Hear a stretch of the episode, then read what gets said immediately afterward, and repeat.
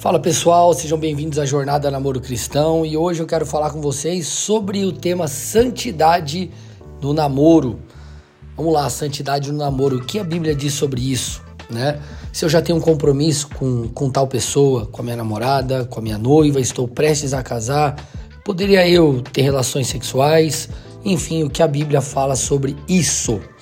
Gente, primeira coisa que nós precisamos entender é o seguinte: a santidade no namoro, o guardar-se, é uma medida de proteção para mim e para você. Quando nós vamos para as escrituras, por exemplo, Paulo falando a galera lá de Tessalônica, 1 Tessalonicenses 4, 3 a 5, Paulo fala assim, ó: Pois a santidade, ou melhor, a vontade de Deus é a santificação de vocês, que vocês se abstenham da imoralidade sexual. E aí Paulo fala sobre a necessidade de cada um saber controlar o seu próprio corpo em santificação e honra, né? Como uma forma de nós adorarmos a Deus. Por que, que isso é importante? Porque além de agradarmos a Deus, nós nos protegemos. Por que nos protegemos? Porque o pecado, gente, ele só traz dores, ok?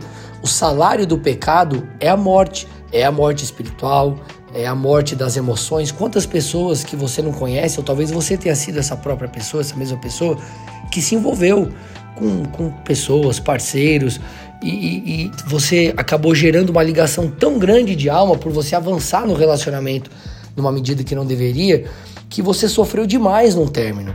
Né? Isso vai além de uma questão de, de gostar da pessoa. Nós estamos falando de algo que é um princípio espiritual. Então, toda lei de Deus, toda ordenança bíblica, ela tem como cunho, como objetivo, como alvo uh, o nosso bem. Então é uma medida de proteção, é uma questão de segurança para mim, para você. Agora, para que a gente viva isso, pessoal, o que, que nós precisamos? Mudar a nossa maneira de pensar, ok? Hoje você falar em casar virgem, guardar-se para o casamento, não ter relações sexuais no namoro, ah, para a galera aí de fora, para quem não é cristão, enfim, não segue a Bíblia né, devidamente, cara, isso é algo retrógrado, antiquado. Contudo, nós não vivemos a vida da maneira que nós achamos melhor. Né? Nós não vivemos, nós não vivemos relativ a relativização de padrões bíblicos, mas nós temos a Bíblia como um manual de vida e esse é o ponto. Paulo ele diz algo muito interessante lá em Romanos 12, ele fala assim, ó: Não vivam conforme os padrões desse mundo, mas Deixem que Deus os transforme pela renovação da mente. Olha que interessante. Ele está dizendo assim, ó. Para você não viver segundo os padrões do mundo, você precisa ter a tua mente transformada. Então permita que a verdade bíblica te mude de dentro para fora. Porque aquilo que é manifesto em mim e em você, nas atitudes, na parte prática, na verdade ela é resultado daquilo que já aconteceu primeiramente no nosso interior. Então, santidade do namoro é medida de proteção, guardar-se é aquilo que Deus espera de nós. O nosso corpo é templo do Espírito Santo. Nós somos habitação do Senhor aqui. Então, é, nós precisamos guardar o nosso corpo em santificação e honra a Deus. Eu quero que você reflita sobre isso, porque Deus ele é bom. O Senhor ele é bom. E quando ele diz para você, mantenha o seu namoro, mantenha-se no noivado em santidade, ele não está querendo te abster de algo bom, ele está te protegendo, porque a relação sexual, ela é uma bênção e é um presente de Deus para a aliança do matrimônio.